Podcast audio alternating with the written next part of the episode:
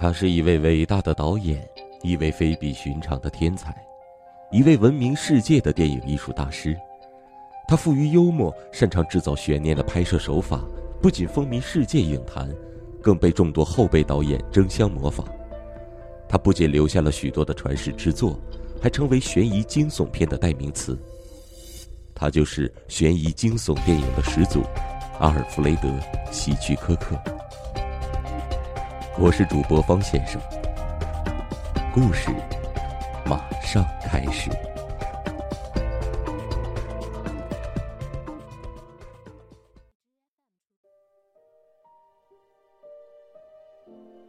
道尔丁身材非常高大，长得就像粗糙的石雕。冰冷的双眼就像阿拉斯加的冻土。任何人认识他的第一个月都不会看到他脸上表现出什么明显的表情。直到此刻，他俯身越过桌面，冷漠的脸上明白的显示出了不信任。他两眼盯着我。你刚才说什么？如果你太太忽然去世，我缓慢而清晰的重复。如果你太太忽然去世，你高兴吗？他向四周观察了一番，好像要确定有没有人在偷听。除了我们两个人，酒吧那头还有三个上了年纪的人在聊天。温泉乡村俱乐部的酒吧实际上空荡荡的。道尔丁的目光又移回到我身上。低声说：“卡尔，你有什么意见？我只是在想，我，我不关心想的事。你不关心？我说，如果你太太死了，你就能拿到她所有的钱，不是吗？还有，你就可以名正言顺的和瑞拉结婚了。”道尔丁此刻目瞪口呆。不错，我知道瑞拉的事。我说，她很可爱，不是吗？比起脆弱古板的道尔丁太太，可性感多了。他继续盯视了我一会儿，然后忽然举起杯子，喝了大半杯白兰地。他想控制自己的情绪，但王牌在我的手中，我会握住的。你知道，我说。多病的中年妇女，例如意外、心脏病、自杀，如此等等，方法可有的是。道尔丁的呼吸开始困难起来，他喘了口气问：“你到底是谁？卡尔？你难道只是一个见鬼的财务专家？四周前的那个晚上，你真的只是偶然碰到我，跟我聊天的？两者都没错。”我微微一笑。你到底是谁？我耸了耸肩，就算是个为人分忧、减少麻烦的人吧。一个杀手，道尔丁说。一个职业杀手。他的声音很有趣，惊骇之外，明显的还包含着别的东西，这巩固了我在谈话中的地位。我套上了他。我不在乎你说的那个特别的字眼。我说：“不过用来衡量我的职业，你说的那个词算是正确了。那么，你是怎么参加温泉乡村俱乐部的？你不可能是会员。”我微微一笑：“当然不是。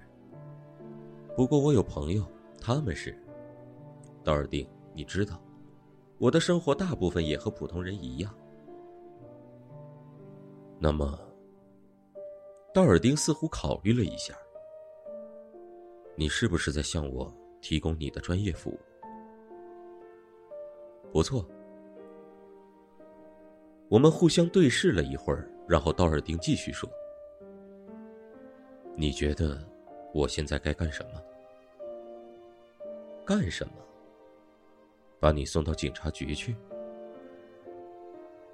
不会。”你永远不会，不是吗？是不会。他的双眼紧盯着我。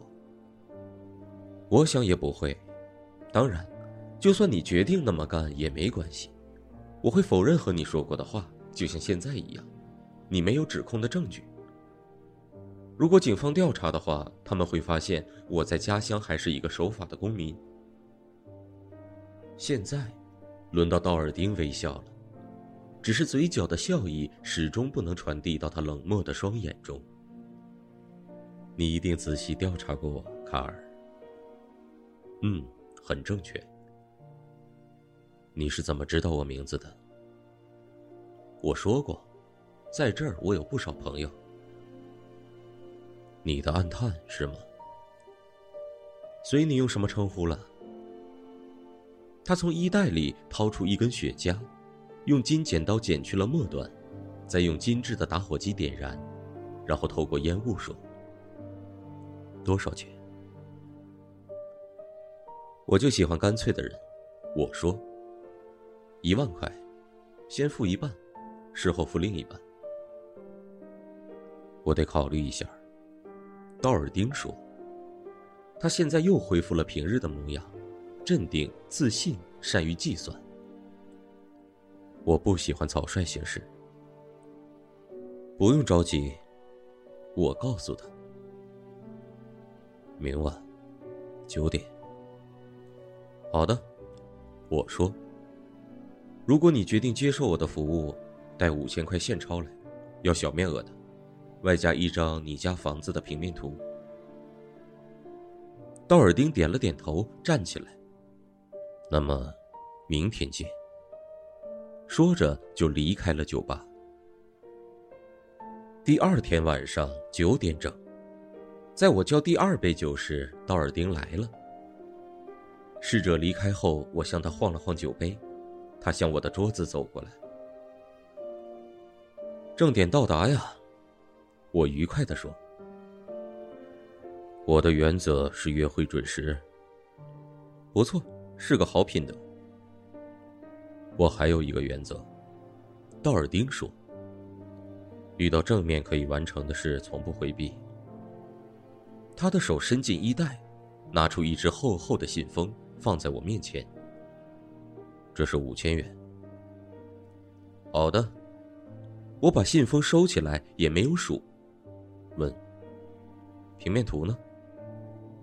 在这儿。”他说着，摊开一张纸，花了五分钟向我解释纸上的内容，然后问：“你什么时候下手？”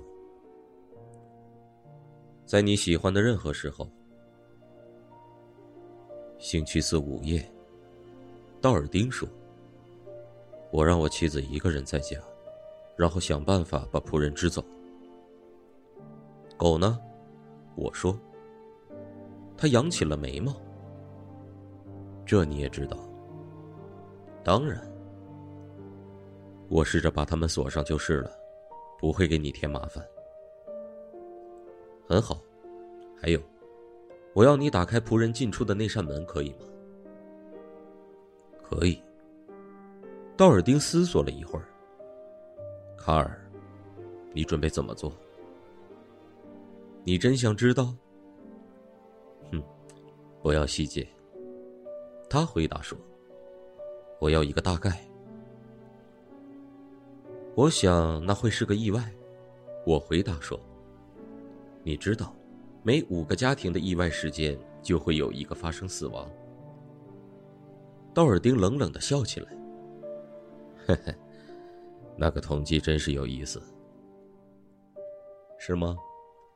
我举起了酒杯，敬你，道尔丁先生，还有瑞拉。敬瑞拉。他说着，眼里的冰似乎融化了一些。我微笑着喝完了我的酒。星期四午夜前几分钟，我把车停在了一个不会招来怀疑的地方。走完四分之一里路，来到了道尔丁的家。顺着高高的、长满青苔的围墙，穿过一片月桂树的矮树林，我停下来，戴上一副薄手套，爬过墙，没费什么力气就跳到了院子里。穿过黑乎乎的、长满林木的地面，我谨慎地向前走着，周围静悄悄的，狗也没叫。道尔丁按照他说的做了。我很快找到了仆人们进出的那扇门，试着推了一下，门开了。我溜了进去，拿出笔试的手电筒，轻轻的把门关上，站在原地听了一会儿，周围一片安静。我在脑子里又研究了一次道尔丁给我的平面图，然后扭亮电筒，以左手遮住光圈，穿过后面的房间，找到有圆形入口的甬道。我站在装饰扶手的楼梯底下，再听了一会儿，好像从楼上的阴暗处传来了妇人的鼾声，剩下的就只有一座老爷钟的钟摆声。道尔丁太太，我愉快的想。祝你有一个愉快的美梦。然后我离开了楼梯，走到了道尔丁的私人房间。我花了整整十一分钟才找到他嵌在墙上的保险箱。那是个方形的带转盘的老式的保险箱。打开后，我发现里面共计有两千块钱现金，一条钻石项链，两套耳环和不少于一万五千元的国债。三分钟后，所有的东西都进了我的口袋。我迅速的原路返回。有那么一阵儿，我真希望能看见道尔丁从外面回来，发现太太还活着，保险箱却已经空了的情形时的表情。这个人冷漠无情，打从一开始就让我厌恶至极，所以。